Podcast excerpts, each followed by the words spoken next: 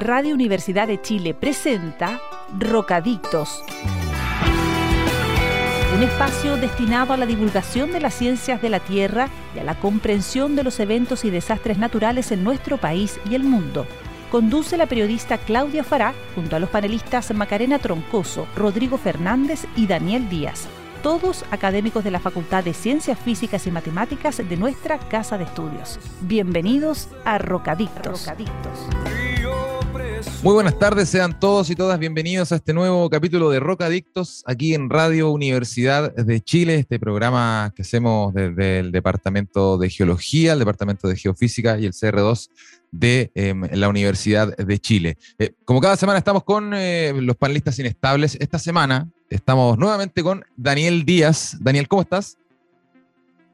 Muy bien, muy bien, Osvaldo. Qué bueno. Y estamos con eh, Alida Pérez. Alida, bienvenida nuevamente a Rocadictos. ¿Cómo estás? Muy bien, gracias, Osvaldo. Qué bueno. Tenemos hartos temas para conversar hoy. Vamos a estar conversando sobre esta relación em, que se ha identificado a, raíz de un estudio entre eh, eh, los, las erupciones volcánicas y posteriores tsunamis. Eh, vivimos un caso hace algunos meses. Vamos a estar hablando también sobre las lluvias de la semana pasada. Em, los santiaguinos nos vimos sorprendidos por lluvias, como dicen los memes y, las páginas de, internet. Em, pero es muy importante para el planeta sobre todo en la crisis, en la, escasez hídrica que estamos viviendo em, en nuestro país en particular. Eh, pero antes eh, tenemos las noticias eh, habitualmente leídas por nuestros em, panelistas inestables. Alida Pérez, em, ¿qué nos traes para esta semana entre las novedades?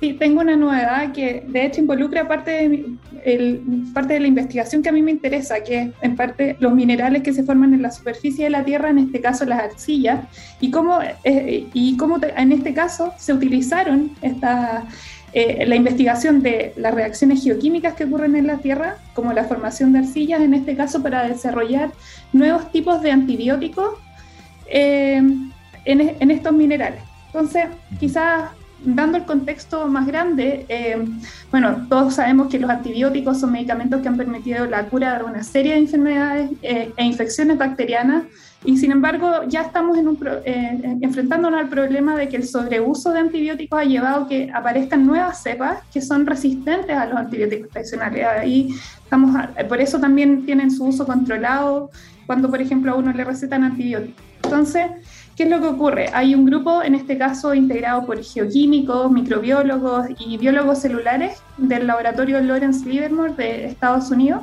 los cuales están desarrollando un nuevo tratamiento, en este caso antibiótico, a partir de eh, precipitar o sintetizar arcillas como las que se forman en la Tierra. Entonces, Em, varios grupos ya habían empezado a investigar que estas arcillas, en particular la esmectita y también algunos sulfuros de hierro como la pirita, eh, tienen, eh, que se forman en la naturaleza, tienen propiedades eh, antibacterianas.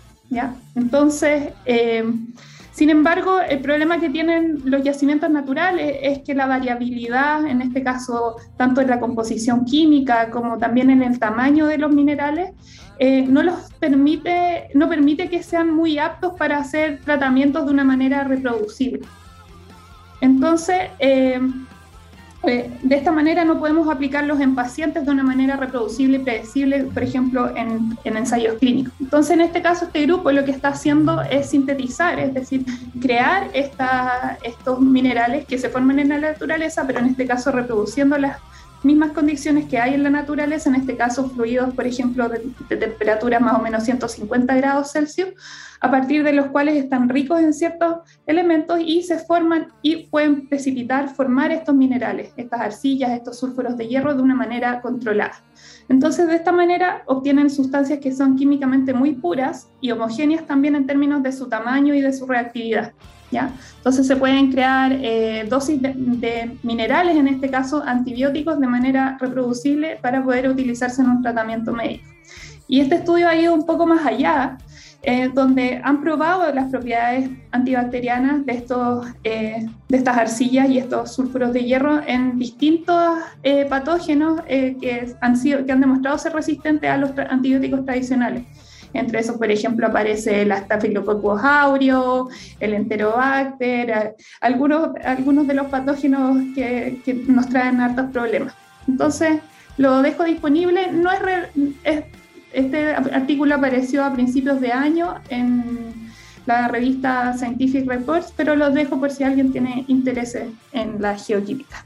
Excelente. sus aplicaciones, y sus aplicaciones médicas. Sí, abre, abre muchas posibilidades a nivel eh, médico y a nivel geoquímico también esta, esta investigación, eh, muchas posibilidades respecto de eh, tratamientos con antibióticos que quizás antes no estaban siendo efectivos o derechamente no, no, se podían realizar.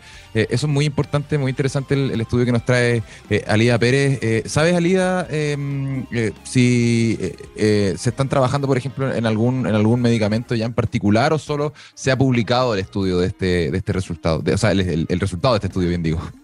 Claro, no, están, todavía no están en la etapa de desarrollo de pruebas clínicas, sino que simplemente se están haciendo las investigaciones de probar, por ejemplo, cuál sería el efecto de, esto, de estas arcillas sintetizadas eh, en el laboratorio, en aplicarlas en estas, en estas cepas que son resistentes a los antibióticos. Y también la otra etapa en la que están es en probar cuál es la toxicidad de aplicar estos tratamientos en células eh, de tejido humano. Bueno, al menos hay un futuro bastante auspicioso respecto de, este estudio, así que eh, aplausos para esa investigación que nos trajo Alida Pérez. Daniel Díaz, eh, ¿cuál es la novedad que nos traes tú en este episodio de Rocadictos? mira, yo quería comentar una efeméride. Yo muchas veces comento efemérides, hoy día no es la excepción. Entonces yo quería comentar que el primero de mayo, recién pasado, se cumplieron 14 años de la erupción del volcán Chaitén, que fue el año 2008. Y esa erupción, eh, además de ser una erupción importante, grande, que, probablemente muchos de nosotros recordamos haber visto en las noticias, eh, haber visto eh, los lamentables efectos que tuvo en la población, ¿no es cierto?, del, entorno del volcán Chaitén. también produjo un cambio importante en, en, la estructura del monitoreo volcánico en Chile. Y, eso, eh, esa erupción en el fondo tuvo como consecuencia que se, eh, se creó de alguna forma la Red Nacional de, Vigilancia Volcánica por parte del SENAGEOMIN, que comenzó a agrupar en forma un poco más orgánica eh, el monitoreo volcánico que ya se estaba haciendo en forma un poquito más espaciada e independiente en varios volcanes de, de Chile. de los actualmente eh, bueno, el CNGMI sacó una nota a raíz de esto para conmemorar estos 14 años de existencia de la Red Nacional de Vigilancia Volcánica. De los 90 volcanes que se consideran activos acá en Chile, se monitorean 45, la mitad, y se encuentran eh, activas 420 eh, estaciones de monitoreo emplazadas en 242 sitios de estos 45 volcanes. Entonces, la verdad es que todavía falta harto por hacer, hay harto trabajo que nosotros tenemos como país para hacernos cargo de, de nuestra propia vigilancia volcánica pero mm, quería aprovechar esta efeméride para extenderle un saludo a la gente que trabaja en el CNGOMINA, en particular en la Red Nacional de Vigilancia Volcánica, que hacen un tremendo trabajo y, y, mm, nos entregan mucha información eh, a través de sus reportes de actividad volcánica especial y normal que están de público acceso para todos nosotros eh, cada vez que ocurre algún evento en alguno de estos volcanes. Oye, Daniel, fue súper importante esa, esa, erupción volcánica del Chaitén. Em, ¿Qué pudimos aprender a raíz de, de, ella? Eh, ¿Alguna enseñanza mayoritaria? Eh, ¿Algunos cambios en estos sistemas de vigilancia? Eh, mira, yo creo que una de las, una de las em, cosas que al menos yo aprendí de esta erupción, em, estudiando volcanes, digamos, eh, acá en Chile es que eh, uno nunca debe mm, eh, dejar de estudiar estas cosas y, nunca debe pensar que, estos de repente cerros que se ven tan pacíficos pueden ser eventualmente volcanes. antes de la erupción del volcán Chaitén, muy poca gente tenía conocimiento de que era un volcán, por ejemplo. Entonces, mucha gente se da cuenta de que ese cerro era un volcán cuando hace erupción. Y eso es algo que, que tiene que ver con planificación territorial, tiene que ver con cómo nosotros conocemos nuestro país. Y, y eso indica que hace falta mucha más investigación en estos temas para conocer mejor nuestro, nuestro propio entorno. Bueno, con, esa, eh, con ese recuerdo, con esa efeméride de la, de la erupción del volcán eh, Chaitén, eh, seguimos haciendo este capítulo de Roca Adictos aquí en Radio Universidad de Chile. ¿Les parece, muchachos, si vamos a escuchar una próxima canción, adelantando un poco lo que va a ser también nuestro próximo entrevistado, nuestro próximo contacto? Tiene que ver con las lluvias. Así que vamos a escuchar este clásico de los Beatles llamado Rain aquí en Rock Adictos y ya volvemos con más. No se vayan. Ahí estaba Rain de los Beatles, un temazo de mediados de los 60, eh, que adelanta un poco el tema eh, que viene ahora. Pero antes, eh, quiero contarles, o quiero preguntarles en realidad si sabían que el potencial geotérmico de Chile alcanza los 40.000 megawatts. Sí, Chile es un país que perfectamente se puede descarbonizar sin necesidad de grandes extensiones solares o eólicas. La solución está bajo nuestros pies. Conoce más del Centro de Excelencia en Geotermia de los Andes ingresando a www.sega-uchile.cl. Y ahora, Daniela Alida, es momento de eh, nuestro primer contacto en este capítulo de Rock Adictos eh, para hablar, como lo decían los Beatles, de la lluvia. Estamos ya en contacto con Andrés Martínez, geofísico y consultor en Meteodata, como especialista en las áreas de meteorología y recursos, recursos hídricos, bien digo. Eh, Andrés Martínez, bienvenido a Rock Adictos. ¿Cómo estás? Hola, bien, muchas gracias por la invitación. ¿Todo bien por acá? ¿Cómo están ustedes? Muy bien, muy bien. Eh, gracias a ti por estar aquí, eh, Andrés. Estamos hablando sobre las lluvias que tuvimos la semana pasada. Eh, lluvias bastante intensas, cayó, cayeron bastantes milímetros de agua. ¿Qué tan importante es para la situación que estamos viviendo hoy? ¿Y cuánto más o menos llovió? ¿Estaba dentro de lo esperado dentro de esta época? Uf, harta pregunta ahí, harta, digamos, harto para, para cortar. Vamos por partes. Eh, bueno, si uno se fija en los datos de Santiago, en la estación, particularmente la estación de la DMC que se encuentra en, digamos, en el centro de Santiago, se acumularon, tengo un 27.5 milímetros de lluvia, lo cual es un monto importante, eh, sobre todo considerando el panorama de sequía que vivimos actualmente. Y lo llamativo de estos 27.5 milímetros en Santiago es que llovieron en, en una ventana súper corta de tiempo, menos de 12 horas. De hecho, eh, más o menos entre 6 y 8 horas se concentró el grueso de la lluvia en Santiago y fue una lluvia importante. Ahora, si nos fijamos en el mes de abril, eh, un panorama similar, si uno se pone a buscar en la serie de tiempo, no se veía desde el año 2016, que fue también un abril donde, claro, hubo tres días consecutivos, si no me equivoco, en donde también cayó eh, un monto importante de precipitación. Pero de nuevo, lo llamativo de este evento fue eh, lo corto que, que, tuvo en cuanto a duración y la, mucha agua que cayó en ese periodo. Andrés, ¿y qué es lo que produce ese, ese efecto de que llueva tanto en tan poco tiempo? ¿Cuál es la causa de eso? Bueno, eh, hay varias cosas eh, ahí que voy a entrar a detallar. Por un lado, eh, los pronósticos, pronósticos, digamos, estoy hablando de modelos globales, que uno puede ver, digamos, ahí cómo son las configuraciones sinópticas, que son estos mapas que muestran en la tele donde aparecen las A y las B, que son las altas y las bajas. Bueno, este, mm, durante estos días de lluvia, lo que se veía era que venían eh, varios sistemas de bajas presiones que para la zona central y sur del país se asocia a los sistemas frontales, que son los que nos entregan la, mayormente la precipitación en, estos lugares. Entonces, por un lado, teníamos varias bajas presiones que venían una detrás de otra. Eso por la parte sur. Por otro lado, teníamos lo que se llama una alta de bloqueo, que en realidad, eh, para que se entienda mejor, una alta de bloqueo es una zona de aire estable que se posiciona en los lugares donde transitan las tormentas. Entonces, al posicionarse esta masa de aire, las tormentas como que tienen que hacer el quite a esta zona, por lo tanto se van más hacia el norte. Eso por, eso por otro lado. Entonces teníamos los sistemas frontales, esta alta de bloqueo que duró varios días.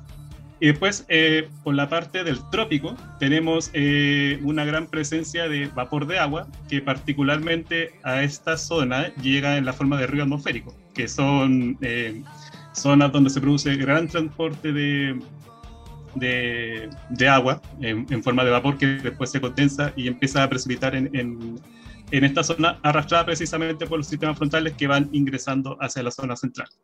Entonces, en particular, este, esta lluvia tuvieron ríos atmosféricos de, de, digamos, de categoría considerable, que es, en, digamos, en una escala de 1 a 5, si no me equivoco, los que llegaron a la zona central fueron de 3 y 4, así que igual respetable, por decirlo así. Y lo otro es que eh, el, sistema frontal que ocasionó la lluvia acá en Santiago se desplazó más o menos rápido, por decirlo así. Por lo tanto, em, eso gatilló que efectivamente lloviera y que no se, digamos, no se chingara, por decirlo así, la lluvia, que muchas veces pasa que dicen, oh, esperamos tanta cantidad de lluvia y finalmente no, no pasa. En esta ocasión sí ocurrió y, digamos, los pronósticos lo anticiparon, yo diría que bien, en cuanto a que iba a ser un evento corto y que efectivamente em, iba a caer una cantidad de agua considerable, eh, de nuevo, en el contexto de sequía y para el mes que estamos. Oye, y hablando de, esto del contexto de sequía y este mes, ¿cómo se proyectan las precipitaciones durante el invierno de este año? Es decir, ¿vamos a seguir esperando eventos similares o algo de lluvias o simplemente vamos a seguir como han sido la tónica de los últimos inviernos que han sido bastante, bastante secos? Pucha, aquí yo espero equivocarme, pero por lo menos todas las proyecciones o las proyecciones que manejamos me muestran que en realidad esta época, al menos hasta junio, debería seguir siendo más o menos seca, siguiendo la línea de lo que hemos visto en años anteriores. O sea, eh, invierno corto, donde las precipitaciones se concentran en a lo más dos o tres meses y llueve poco respecto de lo que llovía antes de 2010. Digamos, el panorama no cambia mucho respecto de eso eh, al menos hasta junio. De ahí en adelante ya se vuelve, digamos, habría que reevaluar de nuevo la condición eh, si es que se mantiene ese pronóstico o no. Pero, digamos, lo que se sabe y por la situación particular de la niña, que es en el, digamos, es en el contexto climático que nos encontramos, eh, debería esperarse que no fuera una época tan, tan lluviosa. Oye, Andrés, y este evento que vivimos hace un par de semanas eh, nos hace al menos tener una mirada más positiva de lo que va a ser el año respecto de esta proyección que estás haciendo, que hasta junio va a estar difícil eh, que llueva. Eh, ¿Se cumple una, alguna especie de cuota? ¿Se avanza un poco con este evento que ocurrió hace una semana? O sea, yo creo que efectivamente mm, sí ayuda en términos de que claro, no llovía hace meses, así que que te caigan 25 milímetros en Santiago y que te caiga mucha más agua en la zona, digamos, central y centro-sur, sí, ayuda efectivamente con la, con la mega sequía. Pero nuevamente, y ya se ha visto, se ha visto por lo menos en Santiago en años anteriores, que claro, un evento de lluvia en abril no quiere decir que en meses posteriores vaya a ser eh, necesariamente lluvioso. Y eso es el, esto lamentablemente lo que podría ocurrir ahora, que fue una lluvia eh, particular, un evento bien eh, atípico, si, es que uno quiere llamarlo, pero que no necesariamente se debería repetir.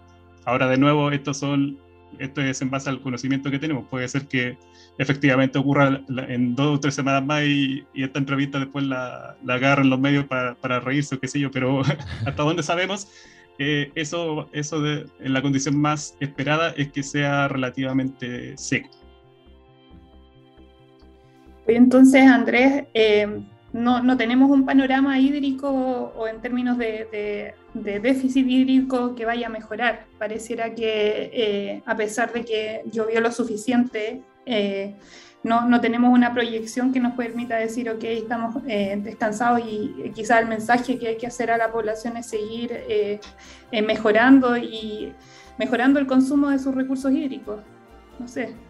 Sí, o sea, mm, mira, de nuevo, por mí, ojalá que me equivoque y que lloviera todas las semanas como lo que llovió ahora la semana pasada. Pero lo que se ve de los pronósticos o de las proyecciones estacionales que parece que no. Em, así que eh, igual hay, que atender un poco al contexto en el que nos encontramos. Digamos, estamos en una mega sequía que viene desde aproximadamente el año 2008-2010, en que ya llueve menos de lo que llovía en años anteriores. Entonces, para recuperar, digamos, em, tanto lo que es como la, la capacidad del, terreno de retener agua, de que los bosques se recuperen también, porque si uno mira los cerros está todo prácticamente seco, digamos, bosques que estaban adaptados a la sequía, aún así están secos. Entonces, para que se recupere todo eso, tendrían que ser, yo diría, al menos uno no, yo diría que varios años en realidad en que llueva más o menos lo normal y luego para poder hablar de que ah, efectivamente ya el panorama de mega sequía se, se, está revirtiendo. Pero por ahora esto fue solo una lluvia, eh, un, evento importante, pero que falta, digamos, todavía invierno para poder eh, establecer si es que efectivamente se ve algún, algún patrón o algo que nos permita decir, sí, em, eh, este evento, o sea, este invierno nos ayuda para la mega sequía. Hay que hablar que la mega sequía, digamos, son inviernos secos, así que esto es recién una lluvia, falta todavía por analizar. Eh, nos queda poquito tiempo ya, Andrés Martínez, pero me parece importante que hablemos de em, eh, la, escasez hídrica que estamos viviendo. No solo que vamos a vivir este año según las proyecciones que, tú nos estás entregando, sino que vamos a vivir en los próximos años, las próximas décadas. ¿Ustedes ahí en Meteo Data eh, tienen alguna especie de barrido, alguna especie de, de conjunto de datos que nos pueda permitir más o menos vislumbrar cómo van a ser los próximos años en términos de sequía? Respecto de, la, de, la, disponibilidad hídrica, por ejemplo, en, en, el país? Sí, mira, em, hace, si no me equivoco, fue el año pasado o el antepasado, me pierdo un poquito, época de pandemia. Sí, la pandemia. Eh, sí. Eh, tuve un proyecto en el que nos tocó efectivamente eh, analizar caudales de la zona central y proyectarlo a futuro mediante el uso de modelos climáticos de, de, cambio climático. Entonces se ajusta esta serie de, caudales observados y se proyecta en base a lo que se observa a futuro, digamos, su evolución en base a estos modelos climáticos. Y claro, eh, todos los, modelos climáticos muestran que efectivamente en cuanto a caudales de estas cuencas, toda la situación, todos los escenarios muestran que va a haber una, digamos, una, una caída sostenible y constante del, de los caudales de aquí a 2050. Eh, eso, digamos, es, lamentablemente los datos muestran eso. Obviamente entre medio puede haber años, lluviosos, eh, nuevamente el futuro no está escrito, pero en la tendencia, en el largo plazo, todo apunta a que los caudales van a ir eh, paulatinamente reduciéndose. Bueno, ojalá que tengamos, digamos, más eh, eventos como el que vivimos hace algunas semanas, eventos que no son tan típicos, que son un poquito sorpresivos y que ayudan ciertamente a, la salud de nuestro planeta respecto de la falta de agua que nos está afectando hace años y que nos va a seguir afectando de aquí en el futuro. Sí, de hecho, eh, disculpa que me tampoco la escuché. claro, conversamos con colegas y también eh, lo veíamos un poco en la fundación que estoy formando parte, Fundación Geonautas, que vamos a hacer el lanzamiento, que hicimos el lanzamiento el día martes, ahí fundaciongeonautas.cl. Bueno, conversamos con colegas y claro, era como, hoy que se ve, se ve bonito esto. De hecho, al principio no le creíamos mucho porque hacía tiempo que no se veía algo así, pero como que reflexionábamos, ojalá que nos equivoquemos en cuanto a las proyecciones para que ojalá la situación de mega sequía se revierta porque realmente se ve complejo. Sí, una situación que seguramente va a ser compleja. Andrés Martínez, geofísico y consultor en Meteodata como especialista en las áreas de meteorología y recursos hídricos, hablando con nosotros acá en Rocadictos en Radio Universidad de Chile. Andrés Martínez, muchas gracias por tu tiempo em, y muchas gracias también por tu trabajo, porque eh, pese a que es bien pesimista, es bien importante saber cuál es la realidad eh, exacta de lo que está ocurriendo respecto de la disponibilidad del agua. Muchas gracias, Andrés. Muchas gracias a usted por la entrevista. Un abrazo, que estés bien. Chao. Chao.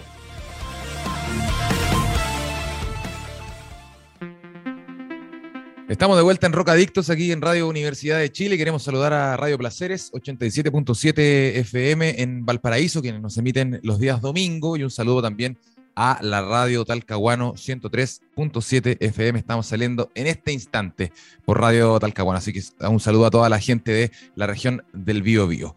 Ahora, eh, Alida, Daniel, vamos a conversar eh, con nuestro próximo invitado, Matías Carvajal. Es candidato doctor en ciencias geológicas de la Universidad de Concepción. Eh, sus áreas de interés giran en torno al estudio de grandes tsunamis, principalmente aquellos generados por terremotos de subducción. Actualmente trabaja como docente e investigador en el Instituto de Geografía de la Pontificia Universidad Católica de Valparaíso y en el núcleo Milenio Ciclo. Matías Carvajal, bienvenido a Rocadictos. ¿Cómo estás? Hola Osvaldo, bien, muchas gracias. Contento de estar acá. Hola Daniel, hola Lida. Hola, hola. Hola Matías. Qué bueno Matías. Eh, partamos un poquito contándonos, cuéntanos un poco cuáles son tus áreas de estudio. Eh, vamos a hablar en particular de un, em, eh, de un eh, terremoto o, una erupción volcánica más bien que generó un tsunami bastante importante em, hace algunos meses, eh, particularmente el volcán de Tonga. Cuéntanos un poco cuáles son las características de un tsunami, un tsunami originado por una erupción volcánica. ¿Son distintos a los tsunamis originados por movimientos en las placas tectónicas? claro, o sea, sí. El, principalmente lo que es distinto es el mecanismo que genera el tsunami. Eh, los tsunamis en general pueden ser eh, generados por eh, movimientos por debajo del, mar o de la, del volumen de agua, movimientos o desplazamientos dentro de la columna de agua, o también por, pueden ser generados por arriba, por la superficie del agua. Y en el caso de los, por, ejemplo, un, terremoto por eh, los tsunamis que todos quizás conocemos un poco más, los generados por terremotos de subducción, como en el caso de nuestro chileno, son generados cuando el terremoto desplaza verticalmente el fondo marino, o sea, el agua la empujamos por debajo, ¿cierto? Y eso, con la ayuda de la gravedad, genera olas que se propagan en todas direcciones, incluyendo a la costa chilena. En el caso de los, tsunamis de origen volcánico, en realidad tenemos todas estas fuentes, o sea, los tsunamis pueden ser generados por eh, movimientos que ocurren en el fondo marino al momento de una erupción, por, eh, desplazamiento del agua eh, que ocurren dentro de la columna de agua, por ejemplo, la explosión volcánica, es como tirar una bomba, ¿cierto? De ahí, explotar una bomba, ¿cierto? En, el mar. Y también, durante una erupción volcánica, tenemos, también se generan tsunamis por arriba, o sea, generados por la superficie del agua, aunque en este caso el que principalmente creemos que fue bien importante, o sea que, por ejemplo, cuando tenemos eh, una onda de presión en el aire, en la atmósfera, ya no en el agua, que va viajando y va de alguna forma interactuando con la superficie del mar, va generando olas. Entonces, en realidad, un origen de un tsunami de origen volcánico es bien complejo, tiene altas fuentes, bueno, y, también por eso quizás es tan importante tener eh, que hayamos tenido y podemos registrar un, evento como el que pasó. Eh, Matías, yo hace poquitos días leí un artículo que hablaba sobre esta erupción en particular que había sido una de las más grandes registradas durante el siglo XXI. Eh, recuerdo una investigación que salió hace, muy poquito, eh, hecha por unos sismólogos, analizando más bien la erupción. Ahora, hablando del, tsunami generado por esta, también es uno, de, los, de, los, grandes que se ha registrado de este tipo, así como de este, de este tipo más volcánico. Claro, sí, o sea, tal vez el único, mira, yo no soy experto en, procesos volcánicos, pero sí, el, yo creo que es bien conocido que el, último evento similar a este, al de Tonga de este año, ocurrió en el siglo XIX en el volcán de Krakatoa, Anak Krakatoa en Indonesia. De hecho, que el año 1883 fue un, aparentemente fue un evento similar que también generó tsunamis parecidos a los que, a los que vimos el, el año pasado, pero son súper, muy poco frecuentes, Daniel. Eso, eso es lo que. O, sea, al menos los tsunamis generados por, por, procesos volcánicos son, son poco frecuentes. Eh, oye, Matías, y yo quisiera ahondar un poco en cuáles son las características que, eh, que generan eh, o que diferencian este tsunami con respecto a un, tsunami generado por un terremoto. ¿Hay algo en la altitud de las olas que podamos observar o en, las, o en, no sé, en el periodo de estas olas? No sé si nos podrías contar algo al respecto. Sí, mira, o, sea, lo que dice la teoría eh, eh, es que, eh, por ejemplo, tenemos una erupción volcánica, una explosión, una, erupción explosiva, uno se lo podría imaginar como en una piscina, ¿cierto? Que tú de alguna forma tengáis una bolita, ¿cierto? Una canica en una, piscina en el agua y de alguna forma la hagáis explotar. Uno igual se imaginaría que se, va a perturbar el agua se va a generar olas de ahí. Y uno esperaría, o sea, yo creo que intuitivamente no hay que saber mucho para darse cuenta de que mientras uno está más cerca de este lugar, en el caso del volcán, uno va a tener alturas más grandes y que estas olas de alguna forma se van a dispersar y se van a propagar a todas partes, pero van a ser más chicas en, en, otros lugares. Eh, entonces uno, uno lo que debería esperar, eh, hasta al menos antes de, de, este evento de Tonga, es que tener eh, la, altura cerca del área del volcán que sea más grande y a medida que uno se va alejando se va, a, se va achicando la altura. Y lo otro respecto a lo que tú dices, Alía, del periodo también realmente los terremotos por subducción, digamos el terremoto del 2010, por ejemplo, el de Chile, el Maule, hay que imaginárselo como que el, fondo marino entre San Antonio y al sur de Concepción, o sea, casi 500 kilómetros de largo, eh, se desplaza. Imagínense, eh, pónganse, imagínense en, viendo el mapa así Google de arriba, 500 kilómetros por 100 kilómetros de ancho, o sea, un área que se mueve y genera un tsunami grande, y por lo tanto va a generar olas largas, no, no, no altas en altura, sino de periodos largos. Pero en el caso de, los tsunamis volcánicos como este, el volcán, no sé, el diámetro del volcán serán 10, 5 kilómetros, no sé, por ahí andar. Entonces va a generar olas más allá de la altura, olas más cortitas, de, más cortas Entonces, eso son características que podrían diferenciar, o sea, un, tsunami de origen volcánico con uno de terremoto de subducción, pero en este caso la verdad es que no fue tan así, porque parece que el mecanismo de generación fue complejo y generó también de alguna forma ondas, ondas largas parecidas a las que nosotros vemos en los típicos tsunamis de subducción. Oye, y un poco con respecto a eso, o sea, acá tenemos ondas que son más cortitas, pero eso también influencia qué tan rápido se desplaza el tsunami. ¿Cuál es la velocidad comparado con un terremoto, nuevamente un tsunami generado por un terremoto de subducción? Mira, en general cuando una ola de viento, cuando tú vas a la playa y tú ves la ola, esas olas son muy cortitas, periodos de, unos 10 segundos, 10, 15 segundos, esas sí dependen, la velocidad a la que se propagan ese tipo de olas de, viento sí depende de su longitud de onda o su periodo. Pero cuando los periodos o las longitudes de onda son ya grandes, la verdad que ya no depende mucho y depende solo principalmente eh, o únicamente de la profundidad del fondo marino. Entonces, un tsunami más corto que una onda tsunami más larga se van a, eh, propagar a, la, misma velocidad. A no ser que sea muy corto y ahí baja un poquito, pero en general no. En general depende, en este caso al menos, de la, de la profundidad del agua y no depende de su periodo ni de sus características.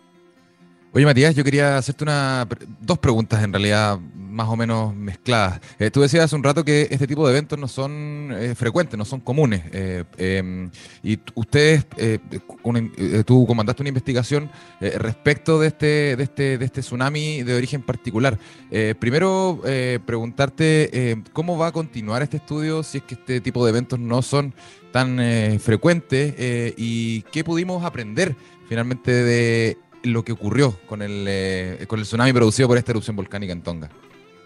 Ya, sí, em, bueno, si bien no son frecuentes para nosotros, para ti, Osvaldo, para mí, ¿cierto? Eh, que vivimos poco, no sé, digamos 100 años con suerte, sí son muy frecuentes para la Tierra, o sea que tiene, no sé, 4.600 millones de años, creo, o sea, muchos millones, yo, yo más allá del número no me lo puedo imaginar. Entonces sí son frecuentes y sí van a volver a ocurrir cuándo no sabemos y dónde no sabemos, pero ahí quizás Daniel, que conoce más el tema, él sabrá cuántos, o sea, yo no sé cuántos volcanes similares al de Tonga existen en el mundo, deben ser miles, cientos, o sea, quizás que explote nuevamente el volcán de Tonga, quizás es poco probable, poco probable al menos en los próximos 100 años, pero quizás que explote otro, ¿cierto? Otro que no sea el de Tonga, quizás es, probable, no sé, ahí, yo no sé.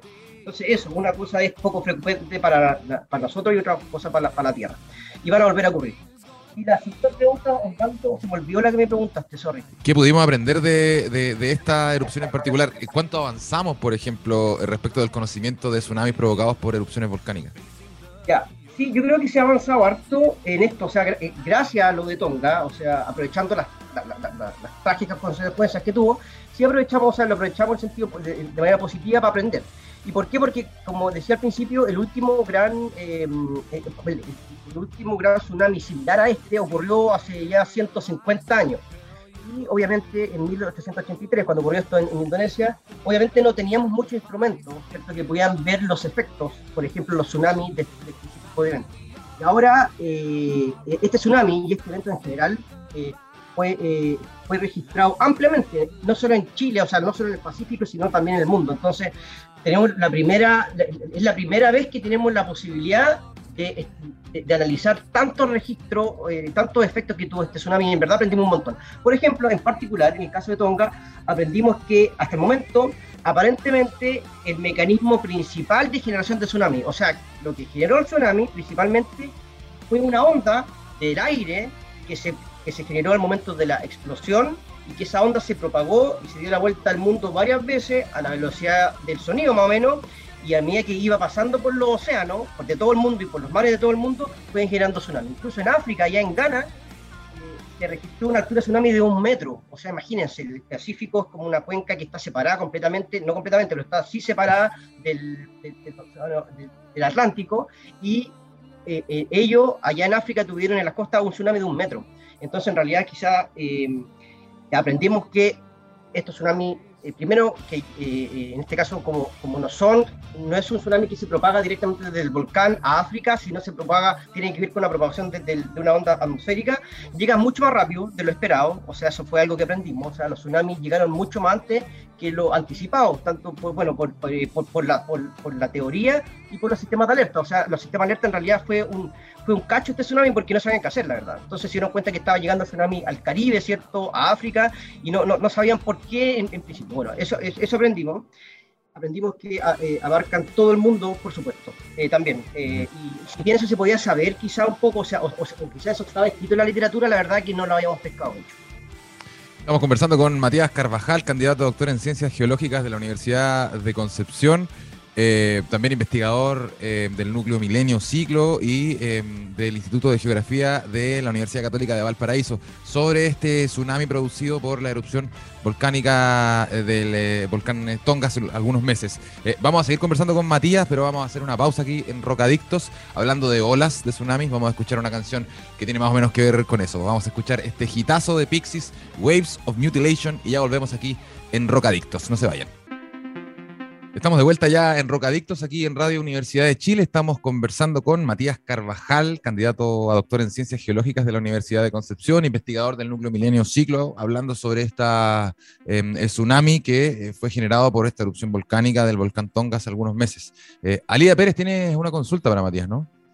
Sí, tengo una consulta porque, eh, bueno, recientemente publicaste este estudio eh, donde investigaron ustedes la, cuáles eran las características de este tsunami volcánico de la erupción de Songas junto a otros investigadores, incluyendo eh, Ignacio Sepúlveda, Alejandra Gule, incluso René Garro, también de nuestro Departamento de Geofísica, y acerca de, cuál es el sello espacio-temporal de este tsunami. Entonces, ¿nos podrías contar un poco de qué se trató tu paper y, qué fueron los principales descubrimientos que lograron? Mira, em, cuando ocurrió esto, ¿cierto? Cuando fue el 15 de enero eh, de este año, eh, se generó este tsunami y la verdad es que a medida que este tsunami se iba propagando, supuestamente desde el volcán a las costas, y lo íbamos viendo en los instrumentos instalados en distintas partes del mundo, nos dimos cuenta que algo, algo no, no, cuadraba, algo no, no, calzaba. O sea, primero el tsunami llegaba más rápido eh, como bueno, antes dije que los tsunamis se propagan a una velocidad que solo depende de, la, profundidad del, océano por donde se propaga, por lo tanto nosotros conocemos la velocidad, y si conocemos la velocidad, tenemos la distancia, por ejemplo en Chile sabemos cuánto se va a demorar en llegar el tsunami de Tonga a Chile, pero en este caso los tiempos no calzaban, los tsunamis estaban llegando mucho más rápido, cuando digo mucho más rápido, horas, varias horas antes de lo que deberían haber llegado teóricamente. Y lo otro que nos llevó la atención, ese día, de hecho eso fue un día sábado, eh, es que el tsunami no solo se estaba registrando en el Océano Pacífico, sino también se estaba registrando en otro océano, en el Mar Caribe, en África, como les contaba antes, en el Océano Índico, y eso no nos podíamos entender. Entonces, ya claramente la fuente que nosotros, que yo creo que la gran mayoría tenía en su cabeza, eh, los científicos digo, eh, era la fuente de que se generó el tsunami en Tonga y se propagó libremente a todo el mundo, yo creo que ya no, no, se estaba cumpliendo, porque algo, había que no, no, estábamos mirando.